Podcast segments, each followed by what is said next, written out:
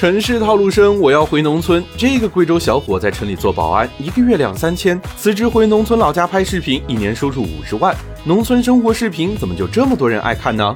商界生意经，赚钱随身听。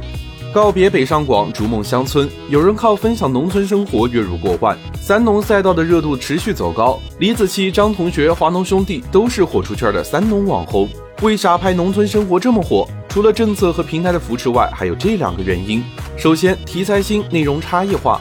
农村生活题材抓住了用户的新鲜感，看腻了清一色的变装卡点视频，乡村生活记录让人眼前一亮。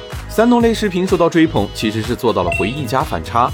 就拿李子柒来说，原始农村环境和传统美食手艺勾起了很多人对家乡的回忆，引起了情感共鸣。